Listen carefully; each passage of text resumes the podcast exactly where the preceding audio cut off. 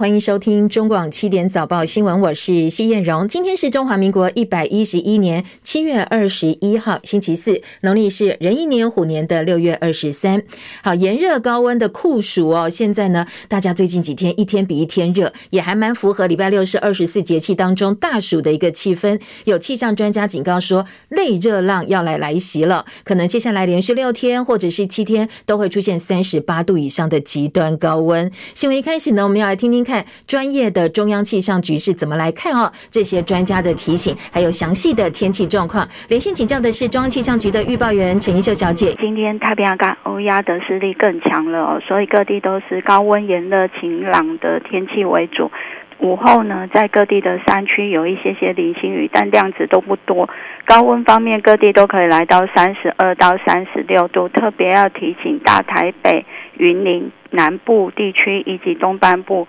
局部有高温可以来到三十六度以上哦，尤其是花莲、重谷，更可能达到三十八度极端高温发生的几率，所以提醒今天外出要做好防晒的工作，也要多多补充水分，慎防热伤害哦。好，谢谢一秀提醒。最近天气其实蛮单纯的，就是高温炎热。那最近两天可能午后降雨的状况又比前几天更少了，所以要留意高温。另外呢，热浪不但在台湾影响天气，欧洲的热浪持续向北蔓延。丹麦三十五点九度打破了七月份最高温纪录，现在正在接近历史的高温纪录。邻国瑞典大部分地区也都发了高温警告，警告说当地温度可能会超过摄氏三十五度。这几天在台湾。天气很热，大家狂吹冷气，国内用电首度破四千万千瓦。台电昨天监测，下午两点多，全国用电暴冲到四千零三十点一万千瓦，写下历史用电量新高。傍晚的时候，备转容量率率呢一度下修到百分之七。幸好现在所有台电故障的机组通通都已经回归了，所以平安度过。但是台电已经下修，下周的用电量可能会上冲到四千三百五十万千瓦。现在台电用电量排名前十，通通都是今年出现的。刚才也提到，气象局预测，从今天起受太平洋高压势力增强影响，可能今天比昨天更热，周末又会比今天更热，所以呢，可能会到达炎热高峰，盛夏供电将会是重大考验。电力专家担心，只要有一部大型的火力机组破管的话，可能就要面对停电的风险。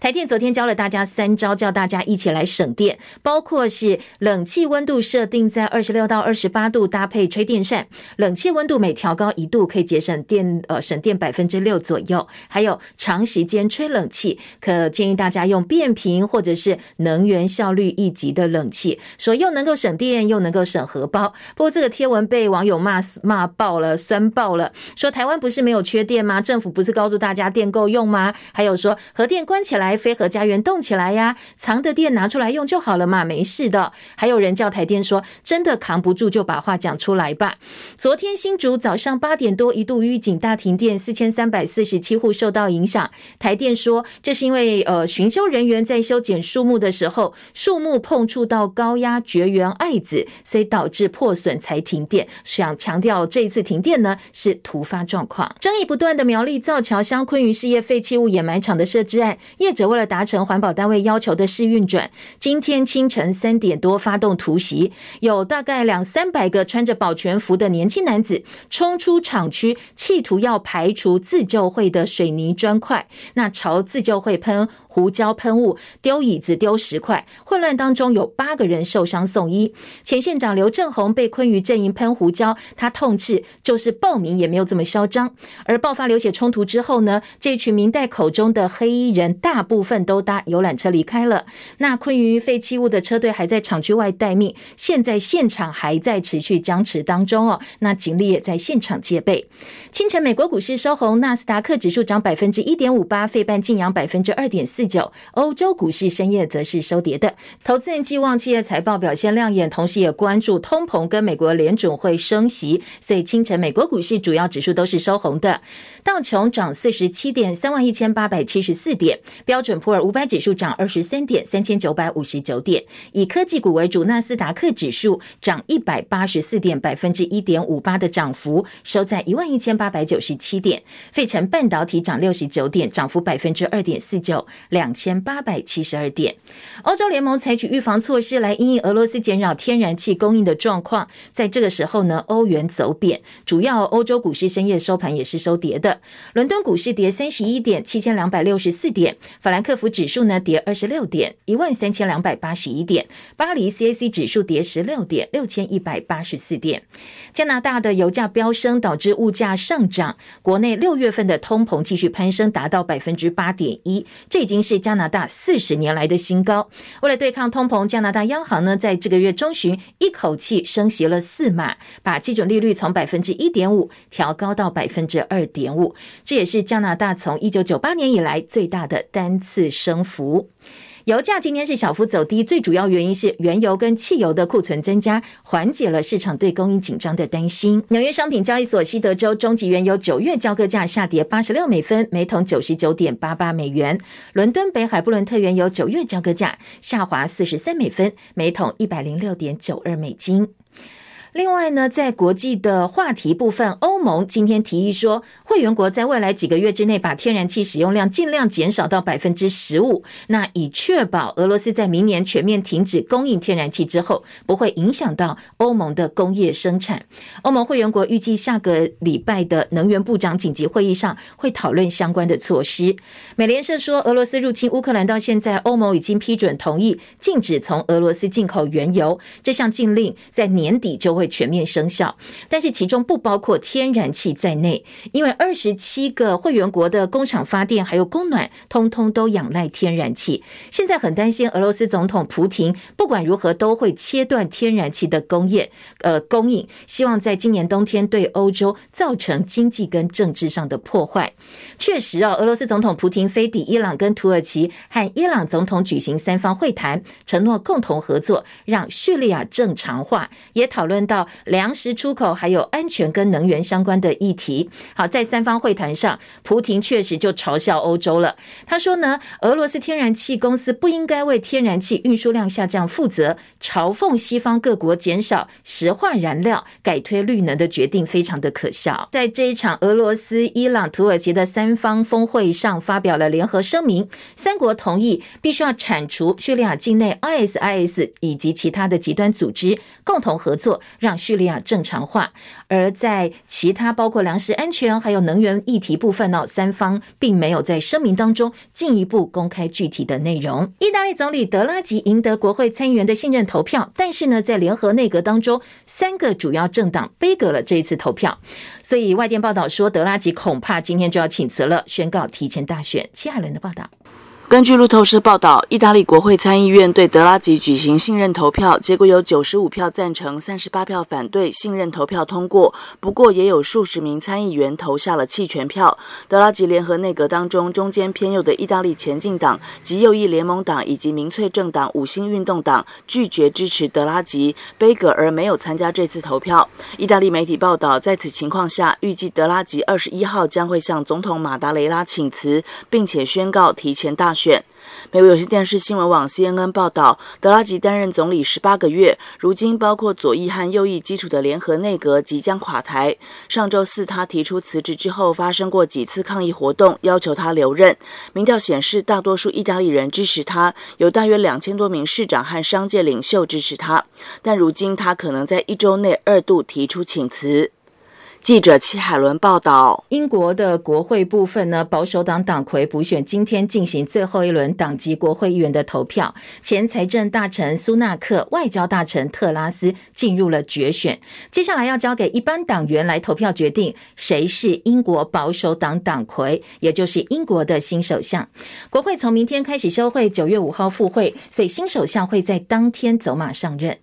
看守首相强生今天在英国国会出席他的最后一场首相问答，舌战群儒，不改他辛辣本色。结尾呢，他引用了电影《魔鬼终结者二：审判日》的经典台词，以西班牙语表示后会有期，也让外界有很多的想象空间。难道他要再度回到政坛，回来这个保守党党魁的位置吗？强生七月七号在一连串丑闻的压力下请辞党魁职务之后，他在党内的人气跟群众魅力还是相当高。最近。超过两千个党员联署，要求党部另外举行一场投票，让党员在苏纳克特斯拉二选一之前呢，能够先透过符合党章的程序来表达支不支持强生留任个党魁。如果说支持留任的话，就没有后面的投票了。那当然，如果是被否决了，不支持他连任，再来进行二选一的新任党魁选择投票。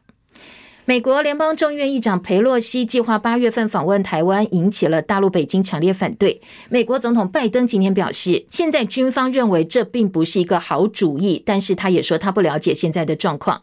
对于佩洛西的访台计划，英国的《金融时报》报道，白宫内部意见分歧，而大陆外交部发言人赵立坚要求美国绝对不能够安排佩洛西访问台湾，如果一意孤行的话，后果美方自行负责。所以，白宫跟国务院最近不断被问到裴洛西访问台湾的计划，但是对外态度都非常低调，说这个问题呢应该去问裴洛西办公室。现在拜登讲话了，说军方认为这不是好主意，所以外界认为这样一个访台计划可能会生变。美军印太司令部第七舰队表示，美军伯克级神盾驱逐舰班福特号十九号由南向北通过台湾海峡，美军说这是为了展现对自由开放印太地区的承诺。另外，美国陆军太平洋地区司令福林在美国智库面对一名新华社记者询问说，美国怎么样避免对中误判导致激烈冲突发生？而福林表示，哦，从欧洲经验指的是俄乌战争可以知道，战争极端的不可预测。暴力，而且旷日费时，跟人类息息相关，所以他呼吁北京避战，强调任何挑衅或过度挑衅的行动，通通都是无济于事。而率团到台湾来访问的欧洲议会副议长毕尔到总统府拜会蔡英文总统，他警告北京不能够片面改变台海现状，而且他也强调说，只有台湾人民可以决定台湾自己的未来，呼吁中共停止威胁跟恫吓。张伯仲的报道。总统蔡英文致辞欢迎毕尔一行时提到，过去这几年，欧洲议会越来越关注台湾议题。从去年一月到现在，已经通过二十项有台决议案。而来自德国，也曾经感受过独裁主义威胁的毕尔致辞时则警告中共：“This must not happen under no circumstances, under no pretext. Only the Taiwanese people can decide on Taiwanese future.” We call on the Republic of China to refrain from its. 他说：“单方面改变现状的局面，无论基于任何说辞，无论如何都绝对不能发生。”他强调，只有台湾人民可以决定台湾自己的未来。他要呼吁北京停止威胁恫吓，而应该在与台湾互相尊重和对话的基础上，积极且有建设性的维持并守护现状。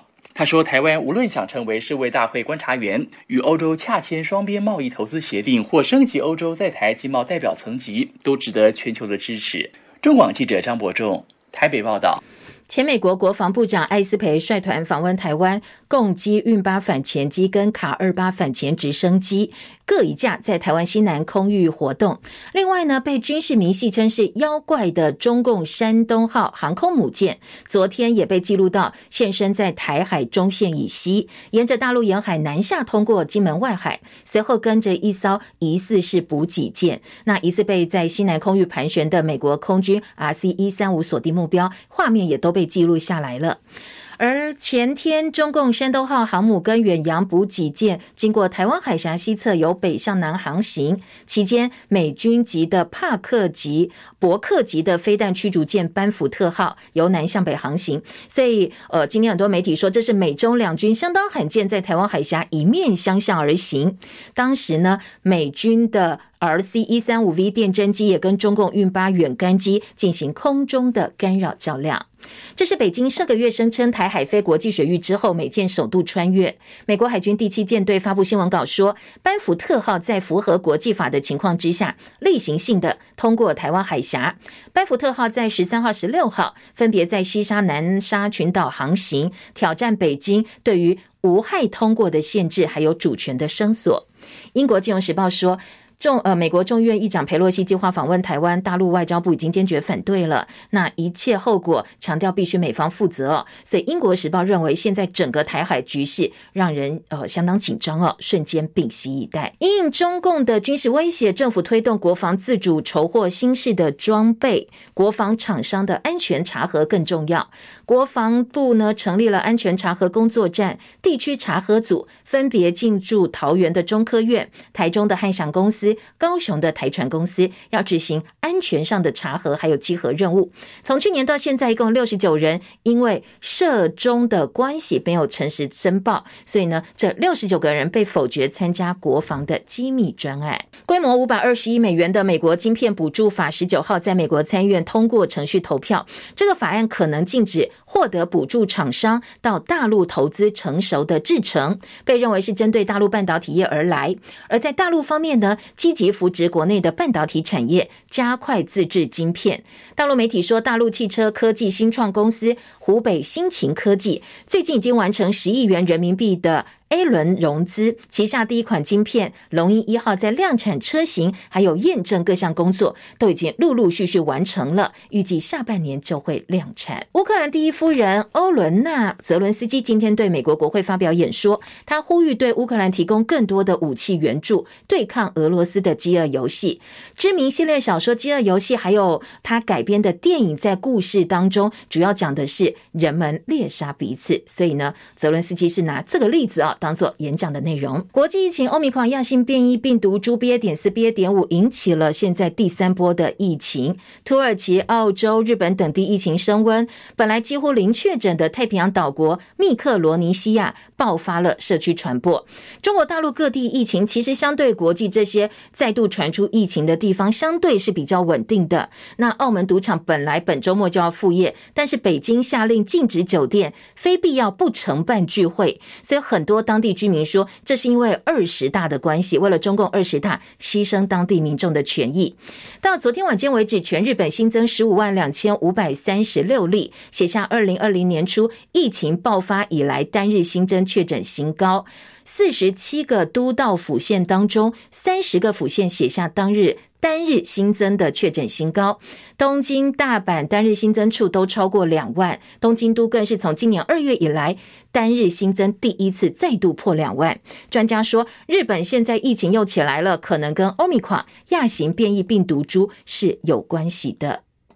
好，另外国内疫情是新增两万六千九百四十三例，境外移入两百五十三例，五十七例死亡。虽然说相较之前随便七万八万哦，现在疫情确实趋缓，但是台大公卫学者说，BA. 点四、BA. 点五在国内占比八月中旬可能会达到百分之四十。如果说攀升到百分之五十五以上，单日确诊就可能会再度回到三万五千甚至四万多人。昨天，疫情中心新任指挥官王必胜被问到，学者这样看，那指挥中心怎么评估呢？王必胜说：“当然有可能哦。面对变种病毒在国外再现疫情，指挥中心宣布，从明天起，第四剂疫苗的接种对象扩大到五十岁以上，资格跟第一次追加剂就是第三剂，必须要间隔五个月以上。那确诊者建议你感染好了三个月之后再去打哦。符合资格的，现在估计大概两百零一万。”人，不管你先前打什么厂牌的疫苗，你要打第四剂，就是我们这一次第二次的追加剂，可以打莫德纳、Novavax 高端或者是 BNT 四选一，通通都可以，要看各县市的存量。而六个月到五岁婴幼儿从今天起可以打莫德纳疫苗。指挥中心宣布，明天开始要扩大第四季的接种对象了。那昨天还有很多人在讨论说，哎，指挥中心放宽了口罩规定，室外运动可以不用戴。那很多民众就说啦，那室外运动的定义是什么呢？逛街、赶公车算不算室外运动？好，来听听看王必胜昨天怎么解释。那比如说你说散步，那散步如果说我举个例子，你如果在这个河滨公园哦，在公园这个做运动。那散步那很空旷，那当然是不用戴。但是你说我今天在百货公司逛街，那我当做散步。但是因为这样子，你跟不特定对象的这个距离很难掌握，哦，可能就是没有办法掌握这个这个特这个良好的社交距离，那就应该要戴上口罩。好，我想这样的例子是呃举出来是说，大家还是要做一个判断哈，能不能保持跟不特定对象保持。这个社交距离，好，那这个是很重要的一个评量的标准。好，简单讲就是要自律啦，因为你这个每个人都可以有自己的说法跟理由哦，就是要靠自律，自己来判断一下你跟别人的接触距离或者当下的环境应不应该戴口罩。民进党台北市长参选人陈时中昨天晚间接受政论节目专访，面对被在野党批评是落跑部长，他说呢，这很没有道理，因为这职务他做了九百多天，不是九天，也没有因为遇到困难就退缩，而且他强调指挥中心已经是成熟的团队，他有信心，希望国人给指挥中心继续支持。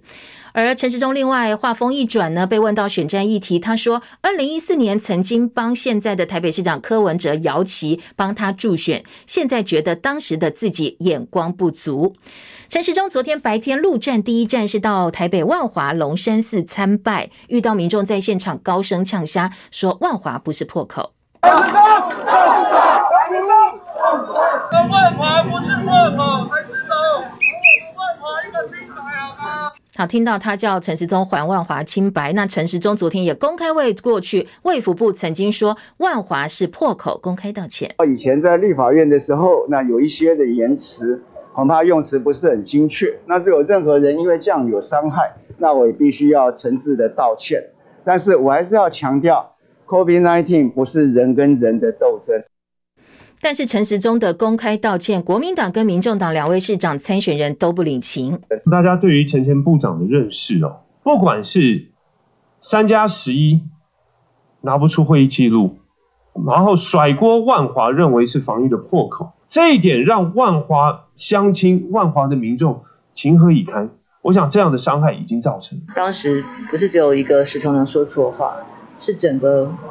整个对于整个万华地区其实是伤害非常大。我想部长去也愿意这样说，当然是值得欣慰，但是可能有一些伤害是已经造成蛮久。好，回到昨天台北万华龙山寺的现场哦，陈时中刚刚道完歉，就有现场情绪激动的民众问他说：“你愿意守护台北市民的财产吗？”高喊台湾的金融业、期货业是诈骗集团。而陈时中呢，呃，当下的一个处理，我们来听听看现场的声音。姐姐来好不好？自己的财产吗？台湾的金融业，台湾的期货业是个作战集团，作假的。嗯，好，没关系，我们继续哈。听到这个男子呢，呃，是被现场的万华分局员警架离现场。陈时中则转头对媒体说：“好，没关系哦，我们继续来访问这样子。”那国民党台北市议员徐巧芯在脸书发文说：“陈时中一边口中说对万华人道歉，同时呢，却在龙山寺门口把抗议的万华人给拖走了，说他是双面人。”很多网友也声援同情这个被拖走的阿贝，灌爆了陈时中脸书的粉丝团，说呢，只要抗议来，我就扛走，以民为先，人民。陈情抗议就先拉到旁边，国民党也发新闻稿开呛，陈时中在万华龙山寺遇到民众呛杀，就证明了现在台北市民看不下去他的落跑兼甩锅。去年疫情爆发的时候，疫情指挥中心的石崇良在立法院说，万华是疫情破口之后，当地的经济一度萧条，龙山寺也变得非常冷清，周边夜市几乎没有人敢去哦。所以这样一个过去，那对万华人来讲，这个记忆犹新哦，很难抹去。台北市长柯文哲昨天晚间也接受名嘴朱学恒的专访，他大谈担任市长八年的想法。被问到二零二四年他会不会有自己的角色的时候呢，科学呃柯文哲表示，他一定会选，选是一定要选的，因为呢，他如果不出来选的话，民众党就太呃民呃这个民进党就太容易选了，很容易就选上。他说呢，好歹要让社会的财富重新分配，要让民进党多花点钱才行。而台北市跟大陆上海的双城论坛昨天落幕，柯文哲被批评在共机频繁扰台的情况之下，为什么还要坚持办双城论坛呢？名嘴温朗东甚至分析背后的政治意涵是柯文哲取代国民党成为中国支持的总统候选人。好，柯文哲昨天也做了回应。啊，本来这种国际的这种这种场合，你知道，常常是什么？每个人都。各表嘛，每个人都表达他，每个人都表达他的论述嘛。那双方也知道说对方的坚持是什么，那剩下就是要去协调嘛。那怎么去在知道彼此有差异的状态下，哈，可以把这个摩擦你知道降到最低，然后还可以还可以继续往前运行。所以话就是这样的，双城论坛就本来就是各自表述嘛。强调这各自表述就好，不必过度解读。而民进党征召卫福部长陈时中参选台北市长之后，绿营投入所谓总统级的规格浮选。国民党提名的立委蒋万安竞选组织人士选战节奏、宣传主轴现在都不明朗。有媒体说，蓝营内部已经陷入了集体焦虑，形容蒋万安从本来的佛系打法，现在变躺平族。部分台北市议员甚至打算要拱台中市长卢秀燕来当领头羊，帮忙他们挽救选情。蒋万安昨天说，没有什么躺平族这种说法，没有任何什么躺平，而是奋战拼搏到最后一刻的战士。我们的团队大家非常非常的积极。其实不管是议员啊，或是里长，其实我们都希望能够结合各方的推荐，那最终的目标都是让我们各县市的议员席次能够极大化。我想这个是大家共同努力的方向。我们整个团队人事的安排，并不是要靠职位的高低啊。很多媒体报道说，哇，有总统级的，有立委层级的。但对我来讲，其实团队的坚实，哦，其实是靠适不适任，他是不是在各个领域能够发挥所长。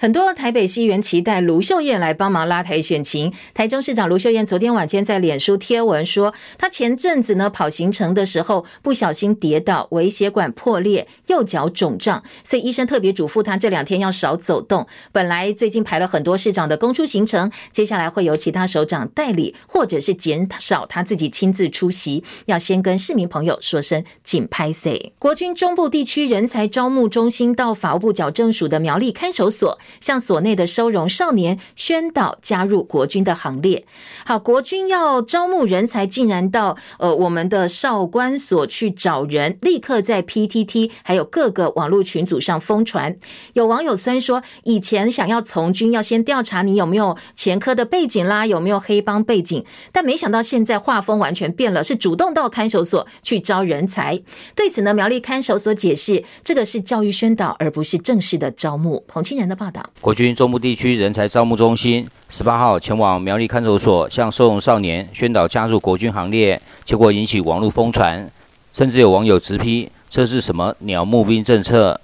不过苗栗看守所指出，十八号邀请国军人才招募中心中部办公室，对因故触犯法律而被裁定收容保护之逆风少年实施教育宣导活动，性质并非国军正式招募。看守所也解释，这次活动宗旨以教育为出发点。少年因为一时错误而入看守所，为指引其走向正途，撕掉负面标签，所以邀请国军对少年讲解国家责任荣誉的观念，教育保国为民的大爱。少年只要能够接受到适当的引导以及管教，都有机会回到正途，成为国家及社会上未来支柱。转得有些硬，网络上批评声浪不断。有网友说，以前当兵要调查有无前科和黑帮背景，连身上有刺青都被列为辅导对象。但有网友则温和认为，应该给予犯错少年多些鼓励。中广记者彭清仁在苗栗报道。鸡蛋产地批发价涨两块，年涨了近三成，很多民众大叹荷包缩水。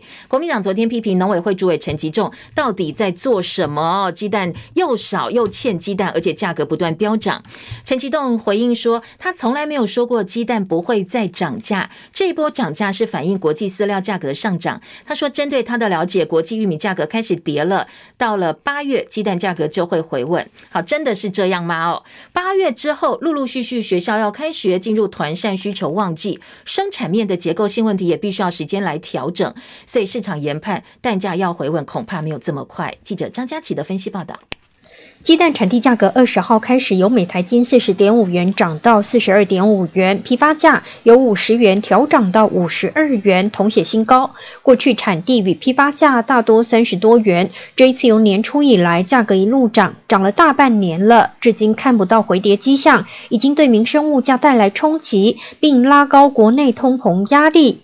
为了稳定蛋价，农委会陆续采行过多项措施，甚至把春节期间行之有年的红盘价机制收回，由中央与产销双方共同研商产销资讯，做出价格决议，并且争取进口饲料税减免延长，目的是争取时间，让生产端可以加强生产。农会主陈吉仲在每次受访时，对于稳定蛋价都是胸有成竹。先是挂保证三月中解蛋荒，四月又说鸡蛋供需接近正常，缺蛋问题却是改善有限，蛋价还是涨。五月开始算蛋价暂时没再涨，民众也比较容易买得到鸡蛋。但这是因为疫情升温，让外食消费大幅减弱，加上农民与蛋商配合调度，才能够应应。近来疫情趋缓，学生开始放暑假，国旅呈现大爆发，餐馆、饭店、观光景点生意兴隆，鸡蛋需求量大增，产销问题马上现形。目前养鸡农民虽然希望鸡只继续生产，碍于老蛋鸡的产蛋率已经大幅下降，不得不换羽休养。蛋中鸡的投产状况又不如预期，现在不管是农民或是蛋商，压力都很大。诺会认为八月后鸡蛋产销会开始供需平衡，有助价格的稳定。不过，即使学校陆续开学，团膳消费进入旺季，并且气温到八九月通常还偏热，蛋鸡的产蛋率会受到影响。更别说国际原物料价格还在高档，在农民眼中，蛋价短期内看不到回跌的可能。中广记者张佳琪台北报道。台北羽球公开赛头号种子戴资颖女单首轮只花二十二分钟，二十一比五、二十一比七，直落打败世界排名第一百二十七的乌克兰对手布赫洛娃，晋级第二轮。而今天呢，小大要跟高雄中学的学妹洪恩慈抢八强赛门票。东京奥运金牌李阳跟王麒麟昨天差点被陪练员逆袭，碰到的是在去年东京奥运前他们的陪练员哦，李方仁跟李方志。李阳、王麒麟第二局化解对方两个赛末点，最后是十九比二十一、二十二比二十、二十一比十六逆转赢球，惊险的晋级到男双十六强赛。大陆职篮 CBA 发布了各个俱乐部行使外籍球员优先续约权的公告，台裔美籍球星林书豪没有在名单上，这也代表他会成为自由球员。现在已经有球员呃球迷开始关心他有没有可能回到台湾来打职篮了。林书豪这一球季在 CBA 身体频频出状况，除了曾经确诊之外，还因为受伤缺阵，所以例行赛只打二十三场球，场均十三点四得分，四点七次的助攻，三点六个篮板，投篮。命中率只有百分之四十二，三分球命中率百分之三十九，那每一场平均失误达到呃二点三次。好，这是林书豪今年交出来的成绩。中广早报新闻。嗯，赶快来听听看，今天各个早报在头版以及内页有哪些新闻重点。今天早报翻开来，五份报纸：中时联合、自由、工商还有经济。五份报纸头版头条各有所好，焦点不是很聚焦哦。综合性报纸部分呢，联合报今天头版头条告诉大家，因应变异病毒株来袭，所以从明天起，我们的第四季的对象。可以施打第四剂的对象呢，现在扩大到只要五十岁以上就可以打第四剂。不过，《自由时报》今天在头版也挖了一小块，告诉大家这个消息。要强调的是，你跟上一剂的疫苗必须间隔五个月以上才能够打哦。《中国时报》今天的头版头条则是，昨天陈时中对万华人道歉，强调呢，在疫情期间曾经有官员说疫呃这个万华是疫情的破口，这部分呢他昨天道歉，但是嗯在现场场的很多民众，还有蓝绿呃跟白，就是民众党跟国民党的台北市长参选人都不太领情。这是中国时报头版头条，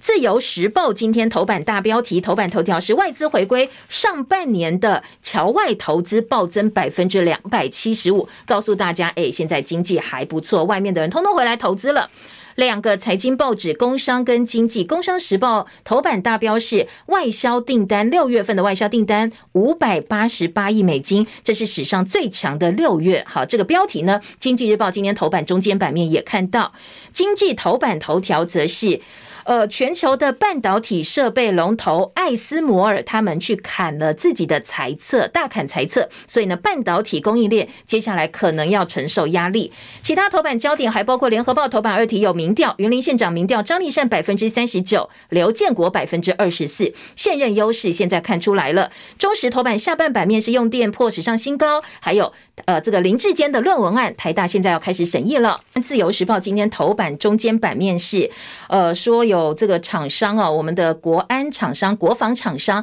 安控，他六十九个人因为没有诚实申报跟中国大陆一些呃往来的关系，所以现在被停止停止资格了。自由时报另外也提醒，赖诈骗最近真的很多。昨天行政院长苏贞昌也出来呼吁大家要特别小心，因为最近十二天破了大概四百零八团的诈骗，那赖上哦很多呃叫你，如果你只要觉得怪怪的或者要点呐、啊，要你汇钱，通通都不要相信哦。好，这个是今天在自由时报提醒大家，诈骗集团最近频频利用赖这个社群平台来进行诈骗。回头来听听看早报头版头条的大标跟内容。今天的联合报头版头条说，明天开始五十岁以上可以打第四剂，那六月。到呃，这个六个月到五岁，今天可以开打莫德纳疫苗，但是都有资格的限制哦，所以要提醒家长，小朋友真的要打疫苗，或家里五十岁以上的呃这个家人要打疫苗的话，一定要先去看一看指挥中心的提醒，还要提醒的是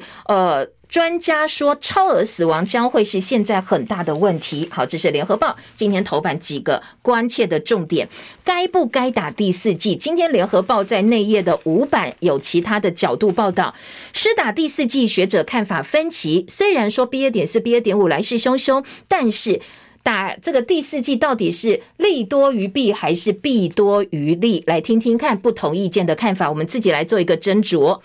联合报说。呃，在台北医学大学教授陈立生的看法，他说，国外研究证实，高龄跟机构注明打第四剂可以减少五成的死亡风险，减缓染疫之后的长新冠症状。但是，台大儿童医院院长黄立明说，以现有的疫苗打第四，其实帮助真的不大哦。台大这个儿童医院的黄立明老师说。花钱花人力，但是帮助有限。希望次世代疫苗早日抵达台湾，但是过程当中可能会有很多人重复感染，所以他的建议是。戴口罩，保持好社交距离，其实呃是比较重要的。相对你打第四剂的帮助有限，你还不如做好自己的防疫工作。中区指挥官、中国附医院的副院长黄高斌也说，台湾在九月、十月会再现疫情高峰。现在的新冠疫苗是针对原始病毒株研发的，对欧米狂亚亚型变异病毒株的防护力根本不高，所以不认为指挥中心现在应该催打第四剂，叫大家去打第四剂。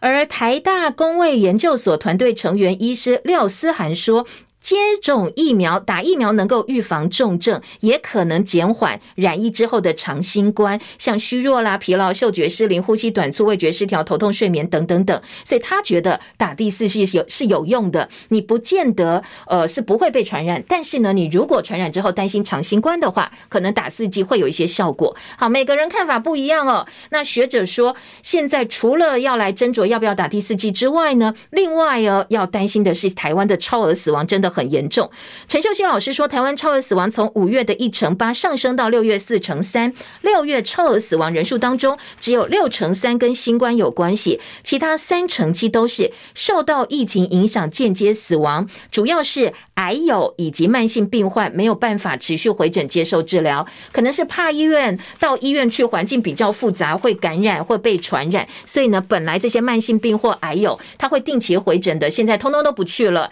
那这样的影响。之下就变成超额死亡变多了。好，这个是呃昨天学者提醒大家必须要注意的事情。其他疫情的标题呢？中国时报今天五版说，八月份单日确诊人数站回四万，王必胜表示是有可能的。那另外呃，申请全面解封，五类境外非学位生是没有办法入境。教育部长昨天讲话了，潘文忠说，他们已经跟指挥中心提出申请，希望能够解除所有境外学生的入境限制。那希望教育部陆委会。海基会民间单位，大家一起努力，让所有的陆生都可以到台湾来就学，化解两岸僵局，要疏解高教学生欢。如果能够解决陆生来台的问题的话，可以说是呃一举两得，两个部分都能够兼顾到哦。今天在中国时报的报道，国旅三天补助十万房，预算恐怕只能撑到九月，快要用完喽。所以如果有旅游需求，想要用国旅补助的话，动作要加快。好，另外中国时报今天的头版头条是防疫指挥官变市长参选人陈时中昨天向万华道歉，但是黄珊珊要求他还是要把破口讲出来，不是万华是破口，那你觉得谁是破口？哪里是破口呢？蒋万安则表示伤害已经造成了，现在为了选举才开始道歉，就是亡羊补牢。现在呢，看起来效果相当有限。另外，中国时报在头版还报道了，昨天有民众当场对陈时中呛虾，要求他还万华清白。那陈时中回应各方的质疑说，确实石崇良当时说万华是破口是用词不精确。目送陈情者被架开，陈时中被批双面人。好，这是蓝营方面很多议员都说，呃，你高高在上的陈时中根本不会道歉，只是选举考量。你看昨天现场人家跟你陈情，你赶快警察就把人家给架走了。难道呃这个东西你不去听听看，大家想要跟你反映什么吗？要用这样一个方式把万华人给架开吗？昨天，台北市议员游淑慧表示，市警局要制止的是暴力举动分子，而不是和平陈情民众。所以，钟小平今天会要求万华分局说明，你为什么要把他强架开？他只是在现场喊啊，他又没有动手，也没有其他暴力行为哦。好，这是台北市议员昨天的一些回应。那页新闻，《自由时报》今天的三版说，被批防疫甩锅万华。那陈时中昨天表示，不要用病毒制造对立。好，大家挑的标题就可以看得出来，可能在呃立场上比较倾向哪一边。中国时报当然是比较质疑陈时中，自由时报呢，则是把陈时中的说明做到了版头的大标题。另外在，呃下半版面呢，还说陈时中去参拜龙山寺，国民党籍的董事长祝他参选顺利，妙方还送他以民为先的书法。言下之意是不是陈时中拔庄成功了呢？昨天妙方也有讲了，妙方说呢，哎呦，我们是庙，我们没有既定政治立场，谁来我们当然都欢迎啊。好，这个是呃今年自由时报。的报道，再来快筛 EUA 搞黑箱。今天《中国时报》十问陈时中系列之八，说 EUA 的这个快筛呢，是不是公开透明的审查？采购涉嫌图利绿油油。那到目前为止，指挥中心被质疑是合法贪渎，还没有给一个交代。所以药师要求陈时中必须说清楚、讲明白，不要再硬凹了。下半版面有陈时中参选才道歉，六月挂彩给五星，就是感觉呃是很刻意为之哦，并不是真心的道歉。另外，中时还有蒋万安团队的争议，说蒋万安哦，现在大家觉得你是躺平族，你看每天都看到陈时中的新闻，黄珊珊因为有市政行程嘛，所以也有曝光，反而是感觉好像蒋万安这八方不及，挤死旁边的所有呃辅选者啦，或者希望他母鸡带小鸡的这些市议员参选者。中国时报今天分析哦，说蒋万安团队两个策略的失算，所以民调躺平陷入瓶颈。一个是阵营内部边缘化黄珊珊的策略成效不敌绿营台黄议蒋的操作，加上蒋万安四月抛出中正纪念堂转型为台湾建设纪念馆的主张，这两项这个主张或者是反应呢，都为选情埋下变数，导致现在真的是撒卡都了。他本来是呃这个遥遥领先，现在已经。大概三方鼎立的态势确定，那中国时报分析可能是这两个部分造成的。好，再来听到是早报联合报今天的头版头条，来听呃在云林部分的最新民调哦。联合报最新民调说，张丽善百分之三十九领先绿营提名的刘建国的百分之二十四。张丽善的现任优势呢看出来了，施政表现百分之六十三是好评的，另外还有百分之十六看好刘建国。现任县长张丽善跟民进党的参选人刘建国这两个人 PK，张丽善在男女选民当中都占了上风，刘建国凝聚绿营基本盘有待加强。那张丽善的施政满意度，呃，看破六成嘛，不满意度大概只有一成二左右。好，这是今天呃联合报的一个民调，内页也有进一步来分析说，张丽善接下来要努力冲政绩，刘建国要拼扭转，因为现在双方里呃差距是十五个百分点。刘建国想要翻盘的话，旅外跟年轻选票将是关键，因为现在距离投票剩下一百多天，云林选情始终是冷冷的。你看哦，台北炒得这么热哦，热乎乎的，但是在云林选情热不起来，所以联合报说，除了加强内部整合之外，你要让旅外的年轻人回去投票，将是绿营刘建国你想要翻盘相当重要的关键。好，其他选战重点呢？林志坚的论文案，今天呢，《中国时报》在头版看到说，台大成立了审定委员会，要通知林志坚陈述意见。林志坚台大国发所的硕士论文涉嫌抄袭，接下来会有进一步的调查了。这一个部分呢，除了《中国时报》在头版报道，二版《中国时报》说。朱立伦昨天公开呛蔡总统：“你敢担保林志坚的论文没问题吗？”说论文抄袭是全国最大笑话。蔡英文喊话团结意志，郑文灿说林志坚已经找到旧资料，现在正在比对当中，比对好了就会告诉大家哦，会对外提出一个交代。民进党桃园市长参选人林志坚台大国发所的硕士论文涉嫌抄袭案，各方强烈质疑之下，台大表示已经成立了审定委员会，接下来会请林志坚自己去说，必要的时候也会通知呃他的指导教授国安局的局长陈明通列席，全案两个月之内会给大家交代。换句话说，选前结果就会出来了。那是否会通知被陈明通指拿了林志坚资料论文的于正煌来说明呢？台大并没有进一步的解释。而林志坚竞选办公室表示说，论文绝对没有抄袭。那接下来接到台大通知之后，我们会来研议，到底要不要亲自来出面来解释这个论文。好，这个是今天早报的相关内容。另外呢，台大能不能够顶住压力，厘清真相？今天中国时报特稿说，全球都在看，不是只有台湾在看哦，大家都很关心。好，当然在林志坚的议题话题部分，还有一个，他跟桃园市长郑文灿出席参会。被爆料在疫情期间逐桌敬酒，被桃园市卫生局开罚三千块。台桃园市卫生局还强调，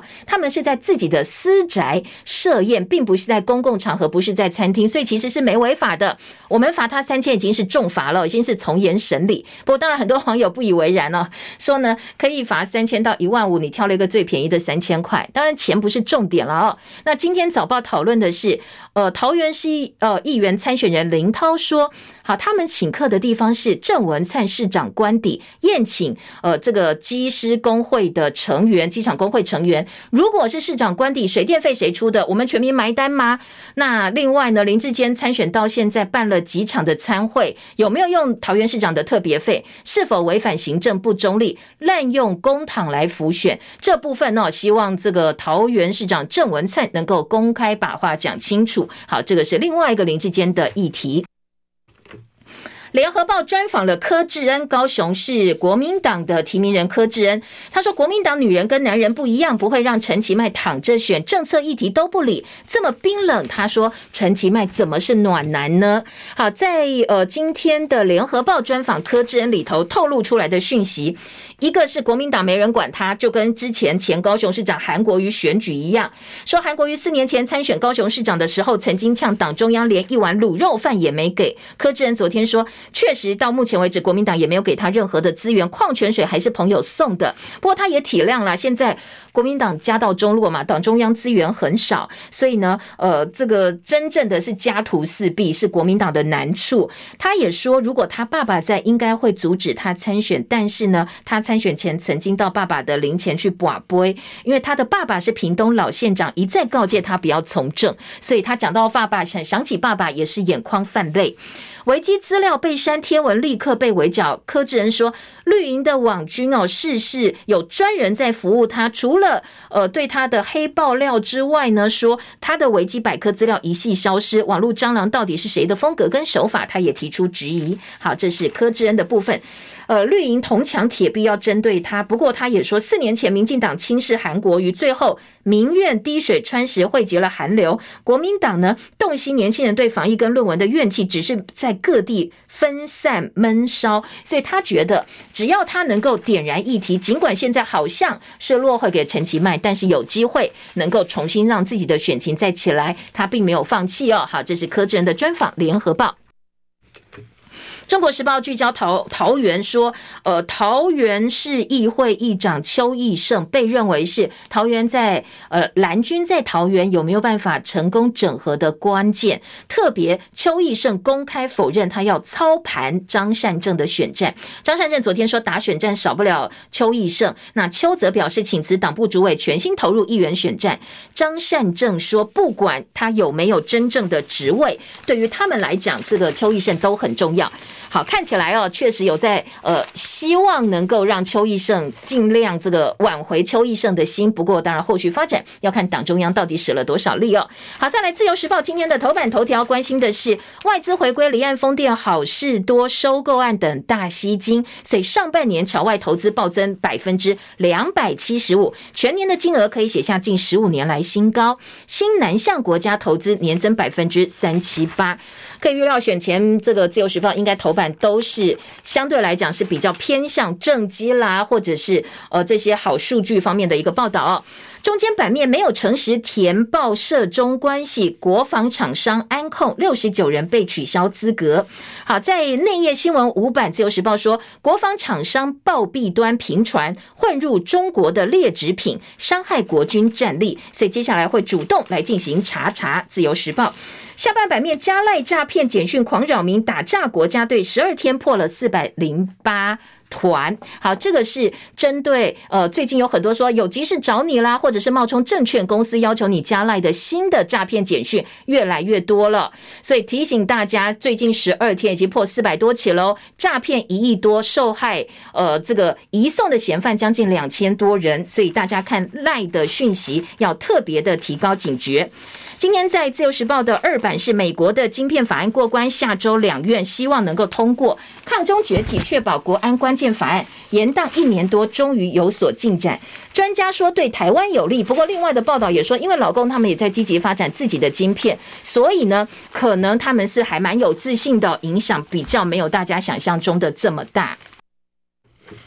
再来听到《工商时报》今年头版头条，外销订单五八八亿美金，最强的六月份，累计第二季金额一千六百六十一亿美元，上半年金额三千三百九十二亿美元，写下同期新高。通膨压力增加，十月电价可能会动涨。艾斯摩尔 EUV 启动快速交货，好，这个东西呢，艾斯摩尔昨天砍财测，今天的呃经济日报是把它做到头版的大标题哦，说呢，在艾斯摩尔这是设备大咖，估计全年营收的年。年增率会腰斩，所以台积电、南亚科后市也备受关注。经济日报中间版面则是第最强的六月外销订单。现在第二季哦，可能会一路打破月到年底月万的惯性，可能会不断不断的增加。台股高点预期低于一万七千点。国泰金的调查，将近六成受访者认为今年的通膨可能会超过百分之三。昨天台北股市一度劲扬超过两百点，但是呢，收盘的时候小涨三十九点，一万四千七百三十三点，成交量扩增到两千五百六十二亿元。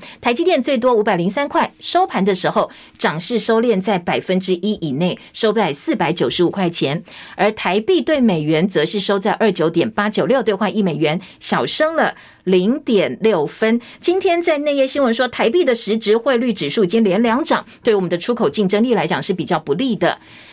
另一个市场的消息，还有一个深夜最新的消息是，市场传出南山人寿第二季净值可能会跌破千亿，润泰集团旗下润泰全、润泰新第二季净值可能是负数，那造成股票下市。昨天晚间呢，润泰集团开了重大讯息说明会，证实了某部分的讯息，但是也强调会计还在结账当中哦，所以呢，详细的状况恐怕要结账之后才会对外讲。统一并家乐福公平会现在要有三个方向来调查。今天联合报呢是二版整个版面来报道，说现在统一跟全联两强竞争，迈向零售全通路，因为全联并大润发嘛哦，所以两边是可以啪一下的。二军压力相对比较大，其他中小型的就有比较大的压力了。公平会三个调查面向，包括垂直整合、水平整合和对消费者正负面的影响来做纵效的评估。好，继端午节罢工之后，九月马上要来的中秋节可能也没有火车可以坐了，因为台铁工会还是没有达成共识。现在包括中秋国庆跟县市长选举都有可能，台铁工会是要。罢工的。好，提供给大家做参考。以上是今天早报的新闻重点，谢谢大家收听，记得按赞分享，我们明天同一时间再会，拜拜喽。